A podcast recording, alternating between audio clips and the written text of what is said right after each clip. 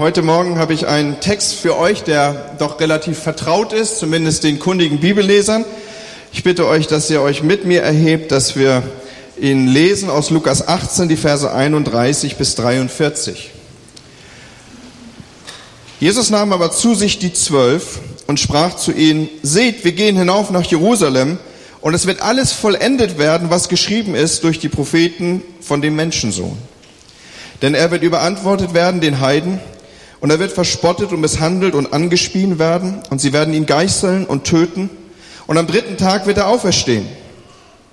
Sie aber begriffen nichts davon und der Sinn der Rede war ihnen verborgen und sie verstanden nicht, was damit gesagt war.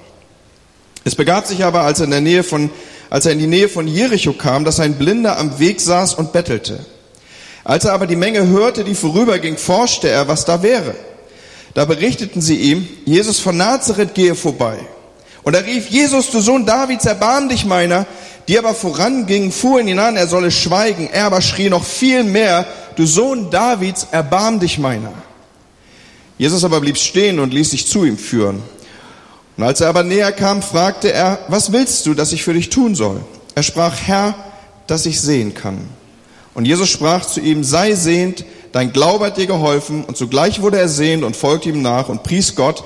Und alles Volk, das es sah, war erstaunt und lobte Gott.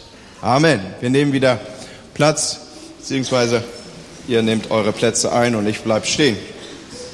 Ich erinnere mich noch gut, als ich Kind war, da war es und gehörte es zu meinen Aufgaben. Ich war das älteste äh, Geschwisterkind von noch weiteren drei Geschwistern. Und es gehörte zu meinen Aufgaben, dass ich jeweils in den Keller zu gehen hatte und mit so einem Kohleeimer, ich weiß nicht, wer den noch erinnert, so Kohle raufholen sollte.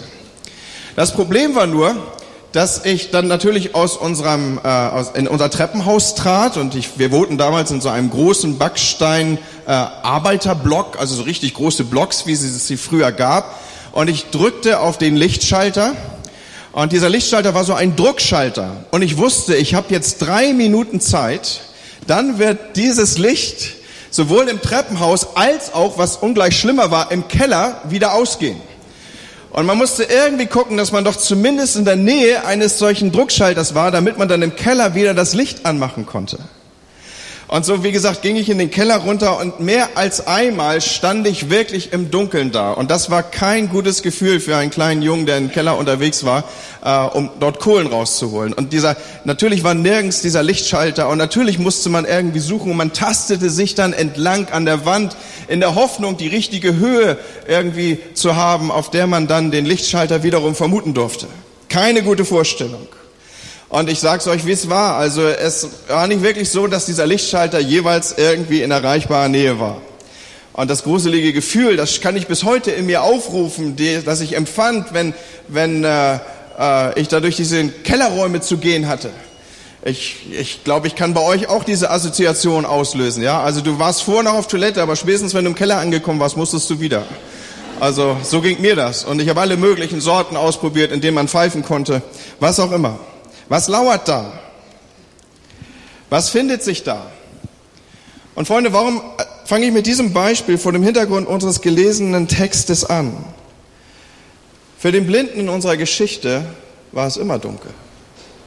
Das Licht ging irgendwie nie an. Das waren nicht nur so kurze Momente und dann würde sich der Kloß im Hals irgendwie wieder lösen und dann würde das, der Schritt wieder fester werden und dann, dann wäre auch äh, das Herz wieder an der richtigen Stelle und in kürzester Zeit wäre diese Erfahrung vergessen.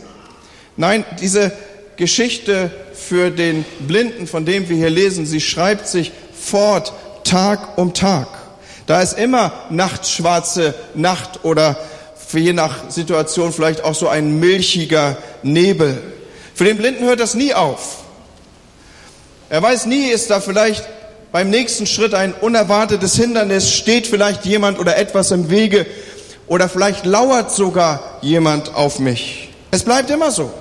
24 Stunden, sieben Tage lang. Und ich weiß nicht, ob wir uns das vorstellen können.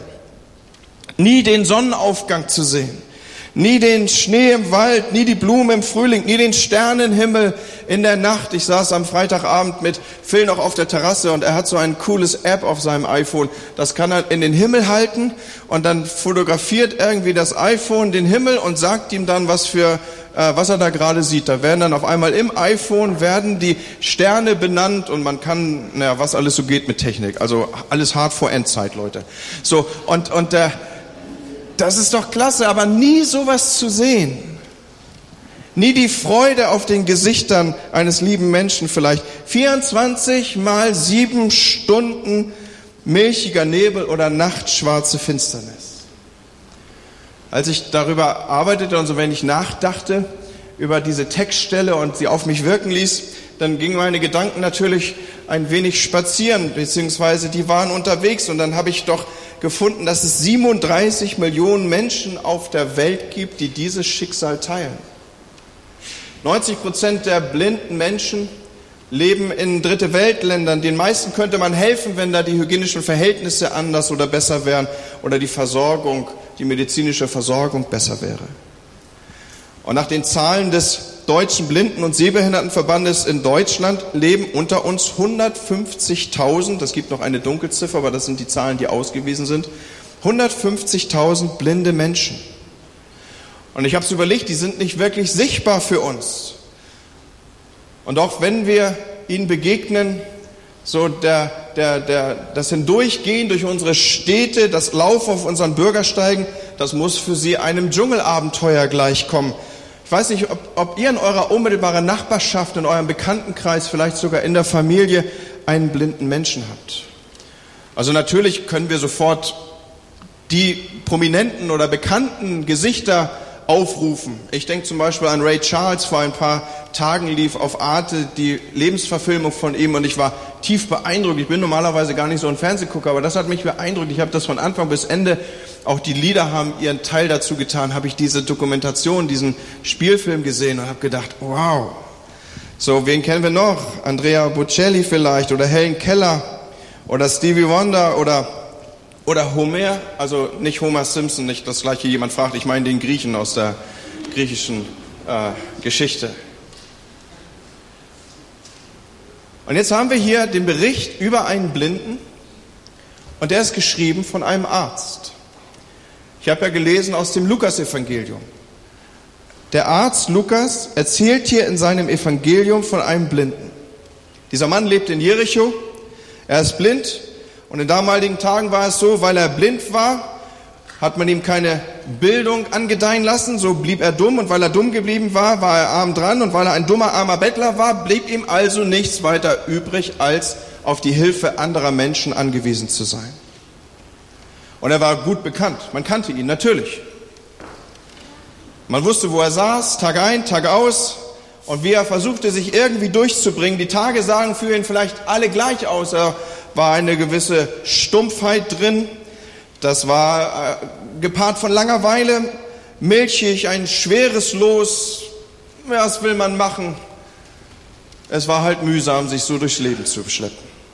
Und eines Tages nun in diese triste, langweilige, stumpfe, sich wiederholende 24-7, ihr wisst schon, was ich mit dieser Begrifflichkeit sagen will, fortschreibende Lebensgeschichte, da passiert jetzt was Außergewöhnliches.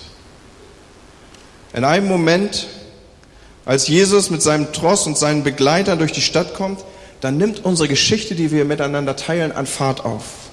Der Blinde wird unruhig. Er fragt, er, er hört, er erkundigt sich, was passiert hier? Oh, jetzt ist von Jesus zu hören. Man hat ihm davon erzählt und natürlich wusste er, wer Jesus war. Die Rede, wir lesen an anderer Stelle in der Schrift, die Kunde war voll dessen, was Jesus abbildete. Und allen Seiten und überall wurde und über Jesus erzählt. Und der Blinde war aufgeregt. Und er ruft vielleicht, ehe er überhaupt wirklich weiß, warum. Jesus kommt zu mir, Jesus hab Mitleid, hier bin ich, ich sitze hier, hier unten. Er wusste seine Umgebung ja nicht einzuordnen. Er wusste nicht, hatte, ich ein, hatte er einen strategisch guten Platz oder hatte er einen strategisch schlechten Platz. Er wusste auch nicht abzuschätzen, wie viele Leute schon im Umfeld von Jesus mit unterwegs waren. Das Einzige, was ihm blieb, war aus seiner dunklen, milchig trüben Perspektive aufzuschreien. Und die Leute um Jesus herum, wir wissen, wie es das uns berichtet ist, die werden unruhig. Die Begleiter von Jesus gucken vielleicht ein bisschen kritisch oder mit Sicherheit kritisch. Was will der? Warum macht er hier so eine Unruhe? Warum mischt er hier so die Gegend aus? Man will Jesus schützen vor der lästigen Behinderung, die sich jetzt hier irgendwie andeutet. Aber dieser blinde Mann, ich wünschte, dass wir uns einen Moment in seine Situation versetzen. Dieser blinde Mann, der, der weiß, das, was jetzt passiert, das passiert so schnell nicht wieder. Hier ist mal die Routine meiner Jahre unterbrochen. Das, was jetzt passiert, das wird so schnell nicht wiederkommen. Jetzt oder nie. Das ist die Chance meines Lebens. Und ich kann mir gut vorstellen, wie er innerlich gekämpft hat. Ein wenig wurde das ja heute Morgen auch schon abgebildet in dem einen oder anderen Zeugnis. Soll ich, soll ich nicht? Wie er da hin und her überlegt hat. Jesus, erbarm, vielleicht doch wieder leiser, wieder lauter, hilf mir. Und dann entwickelt sich vielleicht in ihm so ein wildes Wünschen, das noch gar nicht zielgerichtet ist, ein, ein wildes Wünschen. Er will aus seiner Situation raus, er will, dass was anders wird. Ein lautes Rufen, ein, ein unbändiges Hoffen vielleicht auf einmal. Und diese Hoffnung richtet sich auf Jesus. Und Leute, wenn Jesus die Straße unseres Lebens langkommt, dann muss man zupacken und genau das macht hier der Blinde. Jetzt ist die Stunde, so realisiert er irgendwie, wo sich der Moment, wo das Leben für mich eine andere Richtung nehmen kann. Und ich finde so faszinierend, was Jesus macht und was hier jetzt beschrieben von Lukas passiert. Und es ist wichtig, dass wir da mal genau hinschauen, auch für Leute, die vielleicht schon lange in der Routine des Bibellesens unterwegs sind, dass wir mal genau uns hinschauen und realisieren, was passiert hier. Am Anfang hört Jesus vielleicht nur ein Schreien im allgemeinen Gemurmel der städtischen Lage dort. Er sieht noch nicht, was los ist, aber er reduziert vielleicht den Laufschritt. Er nimmt Tempo raus, er bleibt stehen. Und Leute, das ist das, was ich uns heute Morgen sagen will. Und das waren so die Punkte, worüber ich gebetet habe, dass ich gesagt habe, Herr, worüber sollen die Leute reden, wenn sie hier wieder wegfahren vom Parkplatz? Was sollen sie im Auto sich gegenseitig noch zusprechen? Und die Antwort, die ich geben möchte, ist diese. Du sollst dir gegenseitig zusprechen. Wenn ich rufe, wenn ein Armer ruft nach Jesus, dann steht der Himmel still. Und dann gibt's Privataudienz mit dem König aller Könige. Und so bildet sich das hier in unserem Text ab. Auf einmal schrumpft die ganze Szene Jericho schrumpft zusammen auf die Begebenheit zwischen Jesus und dem Blinden. Der Blinde, er ruft nach Erbarmen. Und die ganze Szene, die sich jetzt hier vor unseren Augen abbilden mag, sie, sie atmet Erbarmen. Da ist dieser eine, der ruft, dieser eine, der schreit, da fleht jemand gegen Widerstände, sogar Zurückhaltung, die man ihm auferlegen will. Und Leute, das, was mich hier an dieser Stelle so fasziniert, das rührt Jesus an. Das lässt ihn nicht irgendwie cool über die Situation hinweggleiten. Das trifft Jesus ins Herz, wenn da jemand ist, der in dieser Weise sagt, Jesus, ich brauche dich. Bin aufgewachsen als kleiner Junge. Ich habe ja schon erzählt, dass ich auch mal klein war. Ihr wisst das zu erinnern aus der Begebenheit eben. Und es gab ein altes Lied. Ich weiß nicht, ob das irgendjemand unter euch noch kennt. Das heißt, hieß Gehe nicht vorbei, o Heiland. Hör des Herzens Schrei. Kennt das noch jemand? Und so, so ein Moment ist hier. Das ist ein heiliger Moment. Und, und Jesus, er hört das. Und er bringt, dieser eine schreiende, arme Mann, er bringt den ganzen Himmel zum Stehen. Und das weckt alle Liebe von Jesus. Und dann kommt dieser unglaubliche Satz, Leute. Was willst du, dass ich dir tun soll? Also ich kann mir nicht vorstellen, dass irgendeiner diesen Bettler in der Vergangenheit vor dem Satz, den Jesus hier ausspricht, auch nur einmal ernsthaft gefragt hätte, was willst du denn? Im Sinne von, was immer du dir jetzt wünschst, wirst du kriegen. Sondern man hat ihm so die Almosen hingeschnipst. Das war Teil der jüdischen Kultur. Man ging eben mit diesem Almosen um. Und um das Gewissen zu erleichtern, schnipste man so mal was rüber und sagte, okay, ich habe meine Schuldigkeit getan, aber jetzt halt auch bitte die Klappe, ja. Also hinder mich nicht in meinem Tagesgeschehen. Dieser unglaubliche Satz, was willst du, dass ich für dich tun soll? Vielleicht hat diesem Mann noch nie jemand solch eine Frage gestellt. Was willst du wirklich? Der Blinde wird hier nicht nur irgendwie abgehandelt. Der wird nicht nur irgendwie rasch und möglichst schnell als so ein störendes Objekt behandelt. Nein, Jesus, er, er zieht ihn auf die Ebene eines Gesprächs. Er tritt jetzt hier mit ihm in einen Dialog ein. Auf einmal ist das nicht nur irgendwie der Blinde, den jeder kennt und der sitzt da immer, der gehört irgendwie zur Ausstattung der Stadt, sondern auf einmal wird dieser Blinde zu einem Ich und ihm gegenüber steht ein Du und es entsteht eine Beziehung zwischen ihm und Jesus. Und jetzt darf er was wollen. Hallo, seit wann dürfen arme Leute denn was wollen? Er soll jetzt was wollen. Und an der Stelle habe ich mich gefragt, wenn Jesus auf mich zukommen würde, wenn er so meine Straße des Lebens lang kommen würde und mir würde diese Frage gestellt werden, Andi, was willst du von Jesus?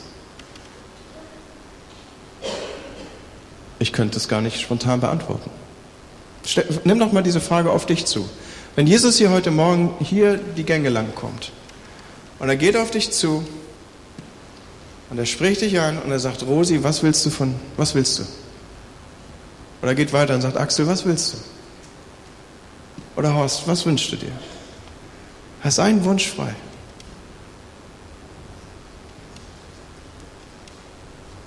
Was würde ich antworten, wenn Jesus mich so fragen würde? Es ist gut, darüber mal einen Moment nachzudenken, weil, weil das ist gar nicht so unmöglich, dass Jesus hier den Gang lang kommt. Ich würde sogar sagen, eine hohe Wahrscheinlichkeit, dass dir das hier begegnet. Weil nämlich er ist hier.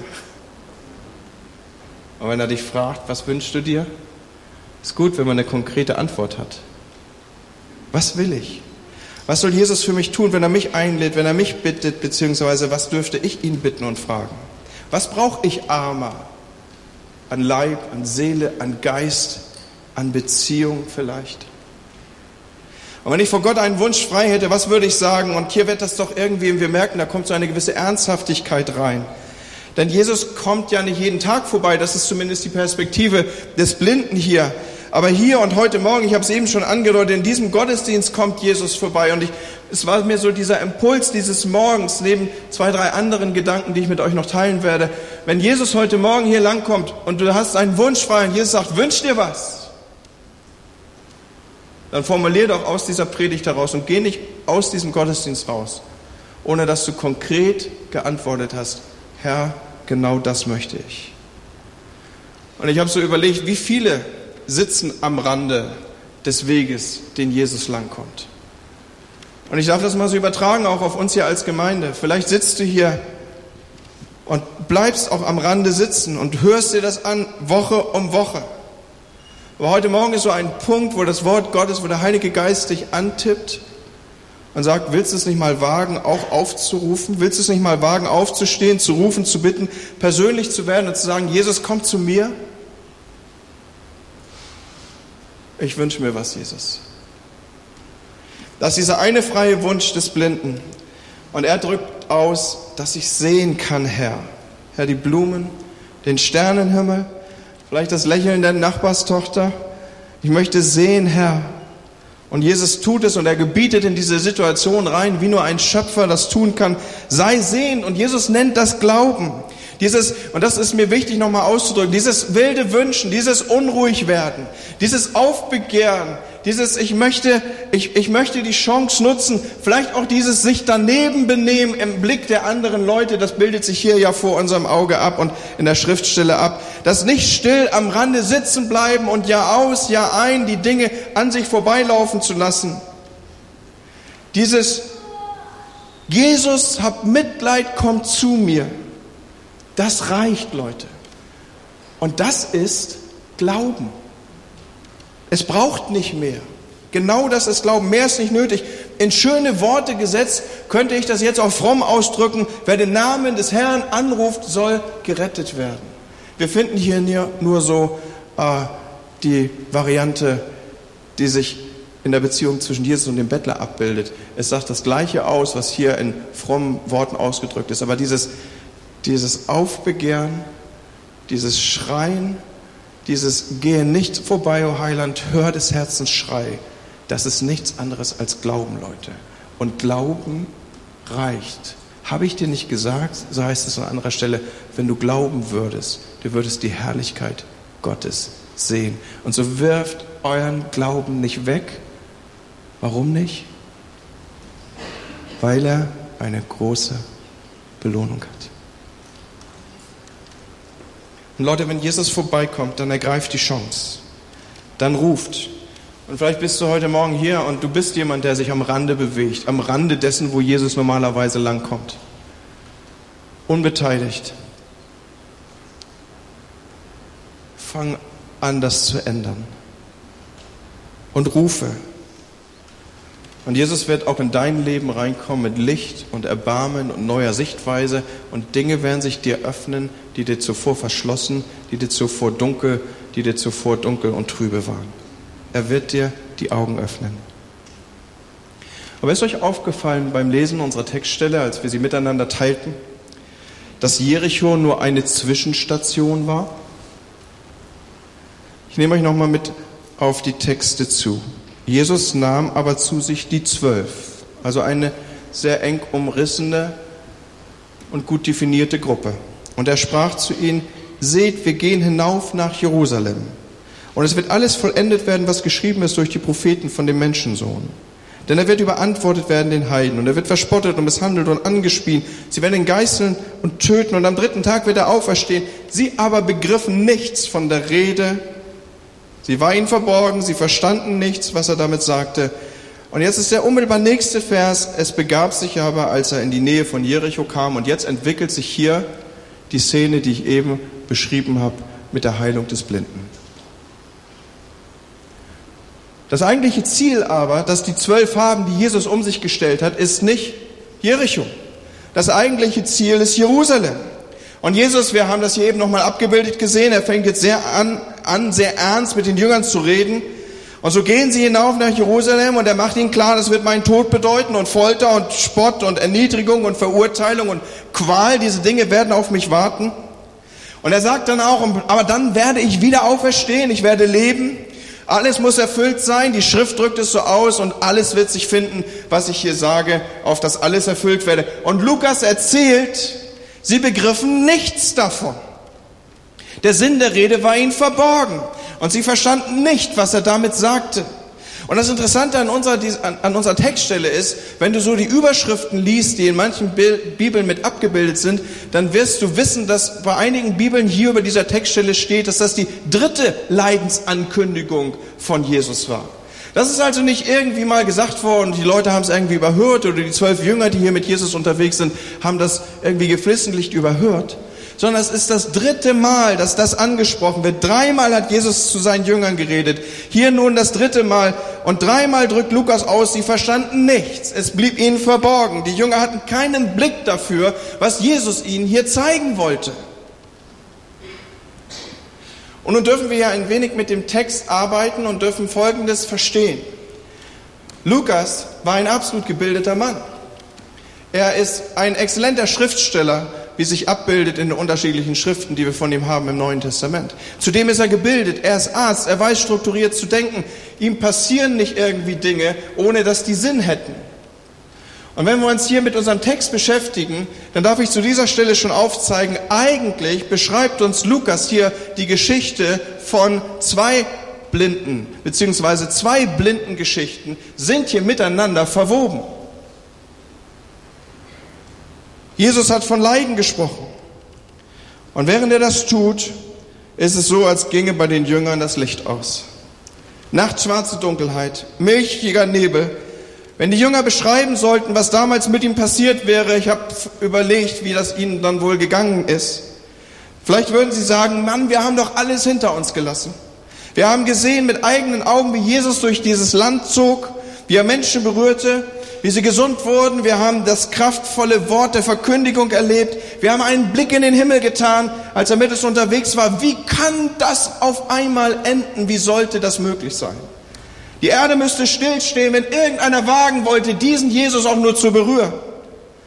Diesen Messias, diesen Menschensohn, diesen Sohn Davids, den Gottessohn auch nur antasten wollte, siegen sollte und würde er siegen, sollte die Hölle ausgerechnet in Jerusalem siegen? Nein, niemals. Das würde, könnte nicht sein. Das war ausgeblendet. Das war jenseits der Vorstellung. Da war kein Blick, da war keine Sicht, da war Blindheit für das, was Jesus hier ausdrückt und ihnen mitteilen möchte. Sie haben es nicht begriffen. Und vielleicht würden Sie sagen, unser Schritt wurde schwer, unser Gang unsicher, wir waren blind. Und so heißt es ja auch, wenn wir mit den Texten arbeiten an anderer Stelle, erst viel später im Rückblick wird Ihnen das deutlich, was passiert war. Und so erzählt uns das Lukas nicht aus dem Affekt heraus, sondern in wohl überlegter Niederschrift. Und was er hier ausdrückt und deutlich macht, ist, Jünger können blind sein für das, was Gott gerade vorhat. Jünger können blind sein für den Weg, den Gott sie führt. Jünger können blind sein und brauchen Heilung, genau wie dieser Mann, der hier am Wegesrand sitzt und die Chance seines Lebens ergreift, weil sie nicht sehen, Gott, was machst du hier gerade mit mir? Warum führst du mich diese Wege? Wir verstehen nicht, was Gott sagt. Wir verstehen nicht, was er redet, verstehen seine Führung nicht, seine Wege. Und als ich so darüber nachdachte, habe ich diese Sehschwäche auch bei mir erkannt an vielen Punkten, wenn ich so durch mein Leben geschaut habe. Und vielleicht sitzt du heute Morgen hier auch mit so einer Sehschwäche und sagst, Gott, ich verstehe das nicht mehr, was du gerade machst hier.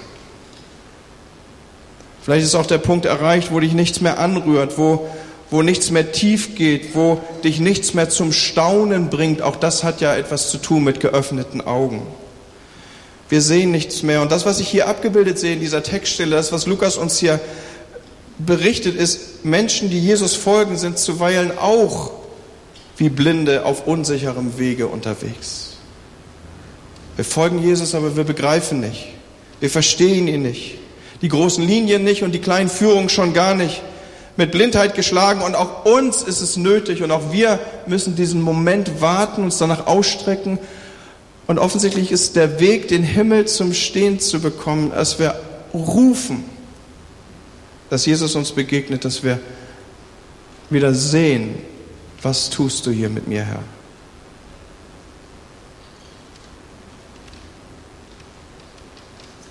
Und es gibt noch ein Detail im Umfeld dieser Geschichte.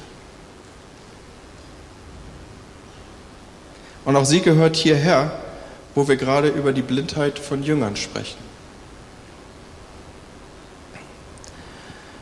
Da ruft also dieser blinde Bettler. Und er bettelt um Erbarmen, so heißt es in der Geschichte. Und dann bekommen wir die Information, die aber voranging, fuhren ihn an, er solle schweigen. Und wir mal einen kurzen Moment darauf verwenden, wer hier den Bettler angefahren hat? Die da vorne gingen, so sagt Lukas das. Ein bisschen, ein paar Verse davor bekommen wir ja noch die Information, dass Jesus die zwölf um sich sammelt. So mit hoher Wahrscheinlichkeit darf man davon ausgehen, das war sein engster vertrauter Kreis, der da vorne im Tross mit ihm lief. Und dann haben sich wahrscheinlich auf dem Weg noch andere angeschlossen. Das mag gut möglich sein. Aber wer wird da wohl an der Spitze gegangen sein? Und noch einmal, ich glaube, es waren die engsten Vertrauten, die stolz vor dem Trost des Davids Sohnes daherschritten. Sie hatten ihn ja erkannt, für sie war es ja der Gottessohn, für sie war es der Messias. Hinauf nach Jerusalem, der Meister hat doch keine Zeit für Binde, Bettler hier, der hat doch keine Zeit für Kinder.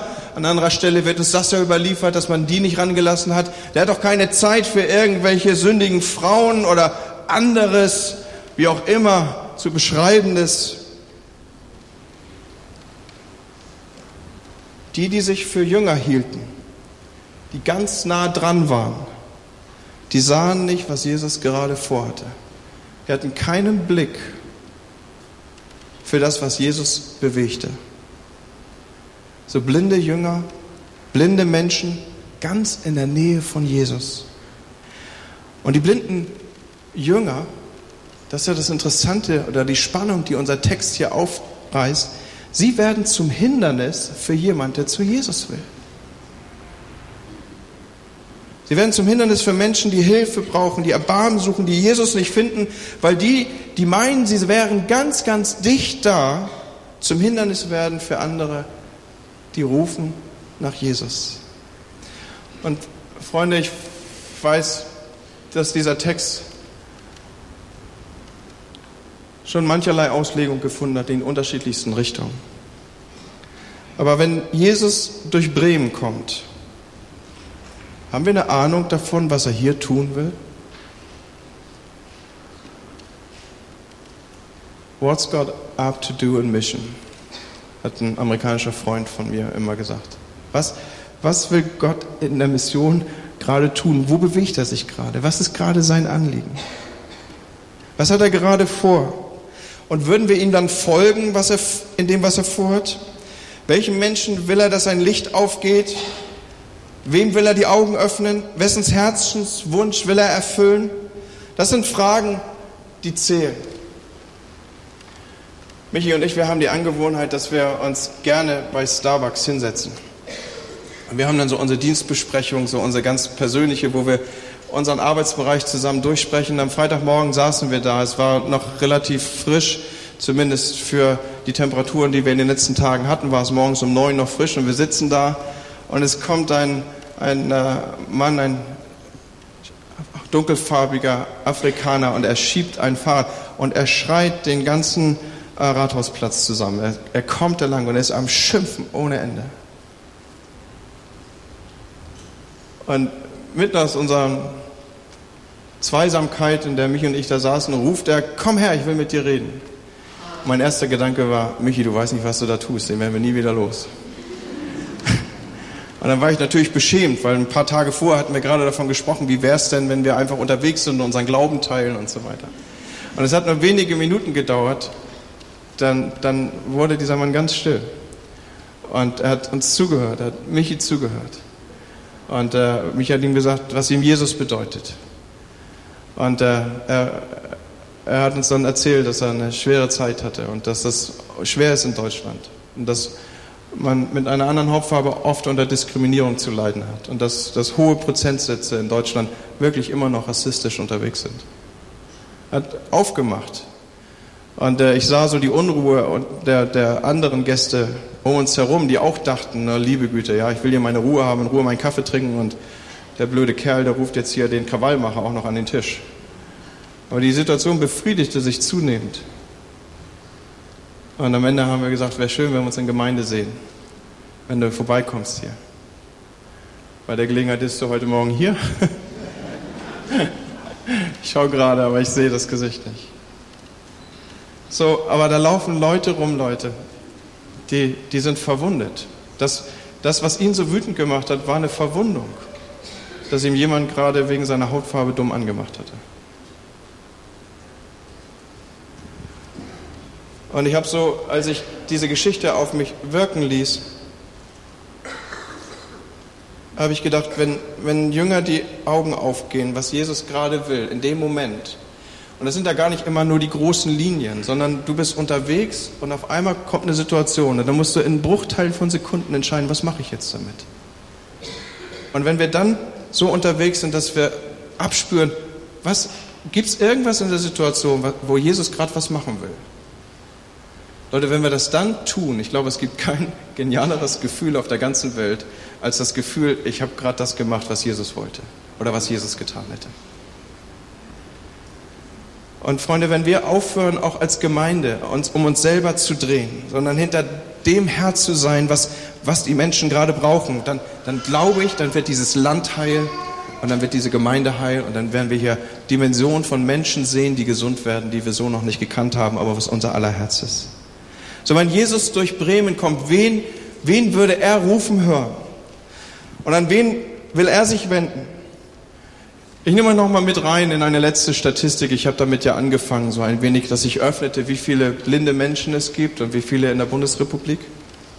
Statistisch kommen auf Bremen 1031 Blinde.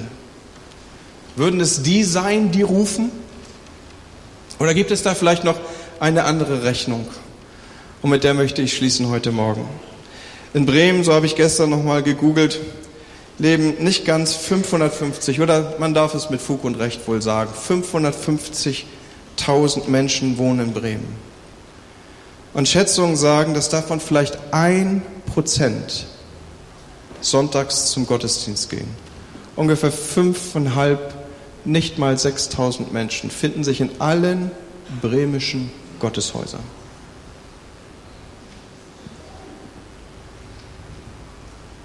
Und ich habe eben davon gesprochen, vielleicht gibt es noch eine andere Rechnung.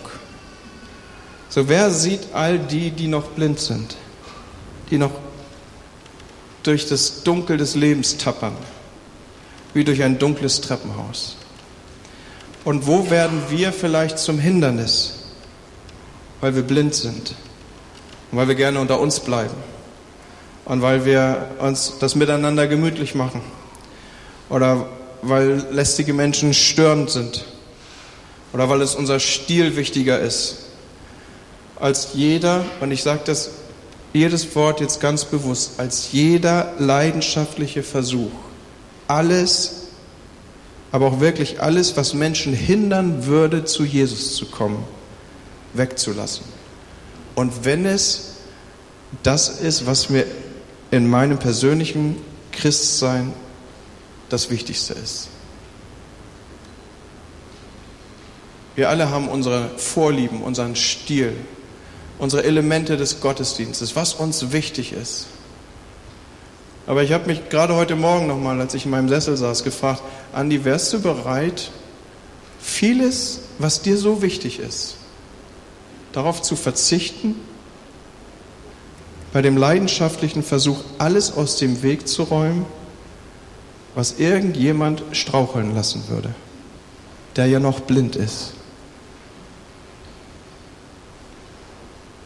Finde vieles gut, was wir machen. Und das hat auch seinen Platz in einer Gemeinde. Und für uns, die wir sehen, wir erfreuen uns an dem einen oder anderen.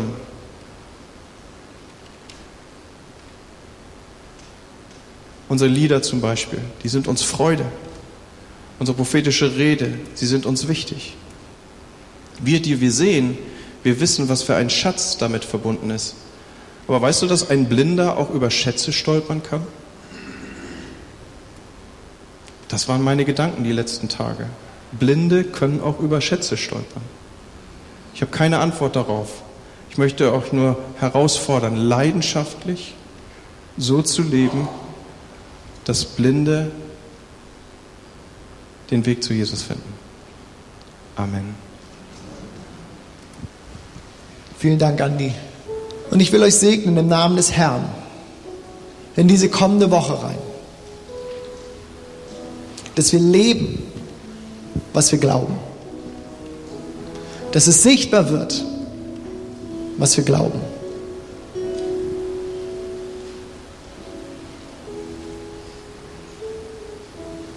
Und wir den Gottesdienst leben, den Gott wohlgefälligen Gottesdienst, jeden Tag, jede Stunde.